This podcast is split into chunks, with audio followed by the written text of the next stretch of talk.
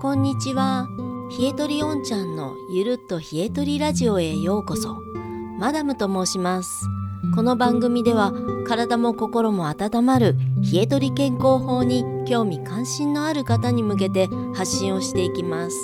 では早速始めていきましょう。今回のテーマは呼吸法。イライラくよくよしてくると呼吸が浅くなります。怒りで頭に血が上っても呼吸は浅くなります。そんな時はゆっくり大きく深呼吸してみましょう。自然と心も落ち着いてお腹の中も温まってきます。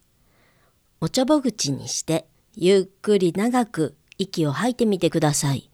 口笛みたいに音を出しても構いません。腹式呼吸になりますね。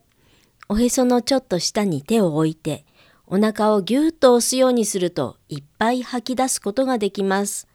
家の中でも職場でもお風呂の中でも寝る前でもいつでもどこでもできるのが特徴です。お腹からの深い呼吸は3つの意味があります。一つは毒出し。肺などに溜まった毒を炭酸ガスの形にして出してくれます。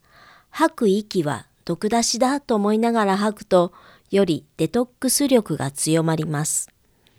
もう一つ、吸う息は体内に酸素を入れて体を温めます。呼吸イコール燃焼ですね。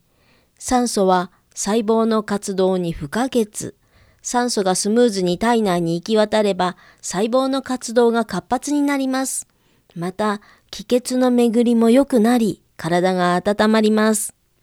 そしてもう一つ、深く息を吐くと副交感神経が刺激され、自律神経が安定します。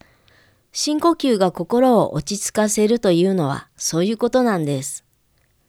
ところで、息を吸うときは鼻から吸うと乾燥と冷気を防げていいそうです。鼻から吸った息は鼻孔の熱で温められ、体温と同じ温度になります。湿度もほぼ100%になるので、空気中のバクテリアのほとんどが死んでしまいます。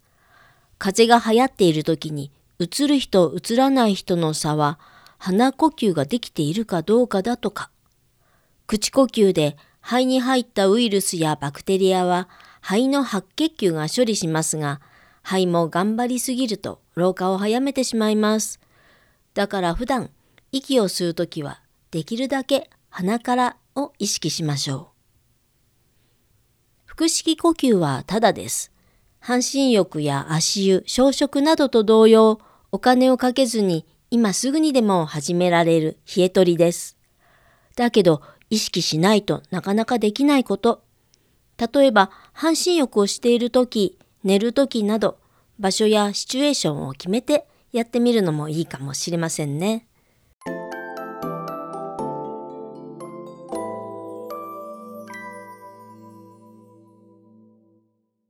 はい。というわけで今日の配信はここまでとなります。おんちゃんのポッドキャストでは皆様からのお便りをお待ちしています。もし番組を気に入っていただけましたら、フォロー、評価いただけるととっても嬉しいです。今日も最後までお聴きいただきありがとうございました。